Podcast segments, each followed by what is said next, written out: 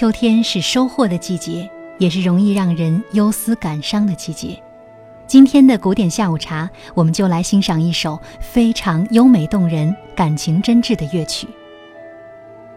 谢尔盖·瓦西里耶维奇·拉赫玛尼诺夫，1873年4月1号生于俄罗斯，1943年3月28号逝世。他是19、20世纪之交闻名世界的作曲家、钢琴家、指挥家。拉赫玛尼诺夫从小受到了良好的音乐熏陶，毕业于著名的莫斯科音乐学院。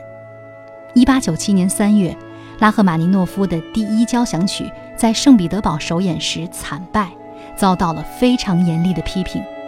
这种打击对于向来一帆风顺的青年才俊来说，成为了一时难以接受的巨大创伤。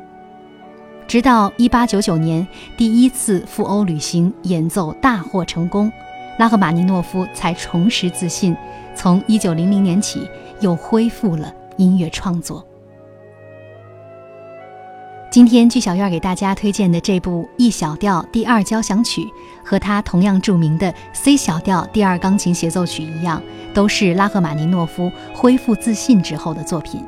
也是在他三部交响曲之中最具有作曲家个人风格、最受后世欢迎的作品之一。可以说，这部作品很鲜明地体现了俄罗斯音乐的特性。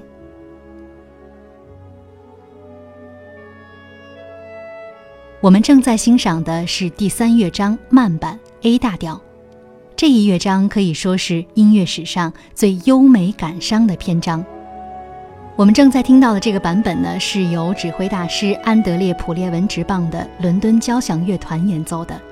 十月三号，伦敦交响乐团将会携手西蒙拉特爵士、伊曼纽尔埃克斯，在国家大剧院举行纯粹古典系列音乐会。